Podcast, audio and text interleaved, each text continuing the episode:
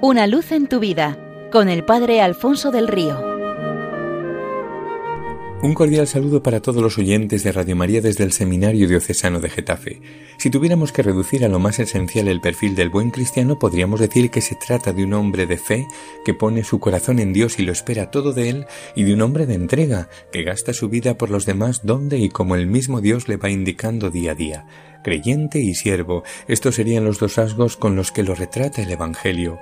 Ser creyente es tener la fe de los sencillos. En cierta ocasión cuentan que los campos estaban abrasados por la sequía, las hojas de amarillo pálido languidecían en las ramas y la hierba hacía tiempo que había desaparecido de los campos. La gente estaba tensa y nerviosa escrutando diariamente los cielos, mientras las semanas se sucedían y se superaban en calor.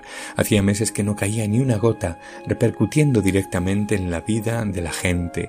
A la vista de tan desesperada situación, el párroco organizó una vigilia de oración para pedir a Dios el final de la sequía. A la hora acordada, la comarca entera llenaba a rebosar la iglesia y sus aledaños. Era una multitud ansiosa y esperanzada. Muchos llevaban consigo objetos que testimoniaban su fe. El párroco contemplaba admirado las antiguas Biblias familiares pasadas de generación en generación, los rosarios, los crucifijos, las imágenes de la Virgen, de los más variados santos, los escapularios, las estampas, sin embargo, no podía apartar los ojos de una pequeña niña sentada en primera fila que sobre sus rodillas tenía un pequeño paraguas rojo y un chubasquero del mismo color. Rezar es pedir a Dios la lluvia, creer es llevar de antemano paraguas y chubasquero. Ser siervo es entregarnos de corazón a realizar la voluntad de Dios, viendo que ésta da unidad y llena de sentido a toda nuestra vida. En esta línea cuentan que un maestro viajaba con un discípulo encargado de ocuparse del camello.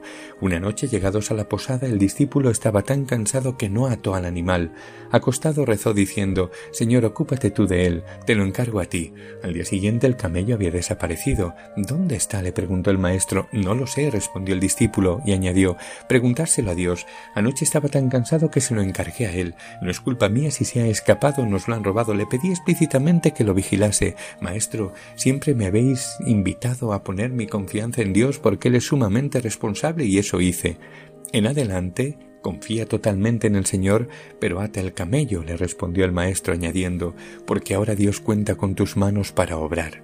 Dios nos da la fe, pero nos encarga testimoniarla. Dios nos da la esperanza, pero nos pide infundirla en el corazón de los demás. Dios nos da su amor, pero espera de nosotros que lo hagamos llegar a los hermanos. Dios nos da su paz, pero confía en vernos sembrar unión entre todos. Dios nos da su fuerza, pero se complace en vernos sostener al que cae. Dios es nuestro camino y así quiere que se lo indiquemos a todo hombre. Dios es nuestra luz y quiere hacerla resplandecer ante la humanidad a través de nosotros. Dios es nuestra y quiere que le ayudemos a hacer renacer en todos el deseo de vivir de verdad. Dios solamente puede hacer los imposibles, pero nosotros tenemos muchos posibles al alcance de la mano. Dios se basta a sí mismo, pero ha querido contar con nuestra ayuda. Un hombre piadoso paseaba por su ciudad cuando se encontró con una niña vestida de harapos que pedía limosna.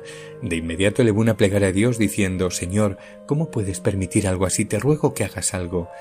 A la noche encendió la televisión y se encontró con que todos los canales mostraban escenas de muerte, cuerpos famélicos, destrozados, enfermos. De nuevo rezó de inmediato. Señor, cuánto sufrimiento, cuánta miseria. Te ruego que hagas algo. En ese momento escuchó la voz de Dios que decía ya he hecho algo. Te he hecho a ti, ¿te parece poco? Ahora te toca a ti ayudarme y una pareja de misioneros regresaba de África en el mismo barco en que el presidente volvía de una cacería.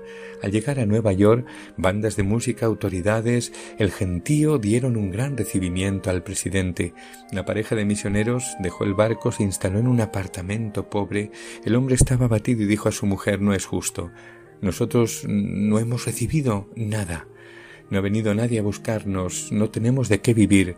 Dios nos prometió grandes cosas y no ha cumplido ninguna. En cambio viene el presidente de un safari y le dan todo.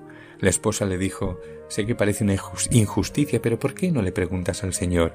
El marido se puso a rezar y al rato volvió resplandeciente. ¿Qué te ha dicho? Pues me ha dicho Todavía no estáis en casa. Seamos de Cristo e invitemos a todos a serlo con nuestro testimonio de fe y de entrega.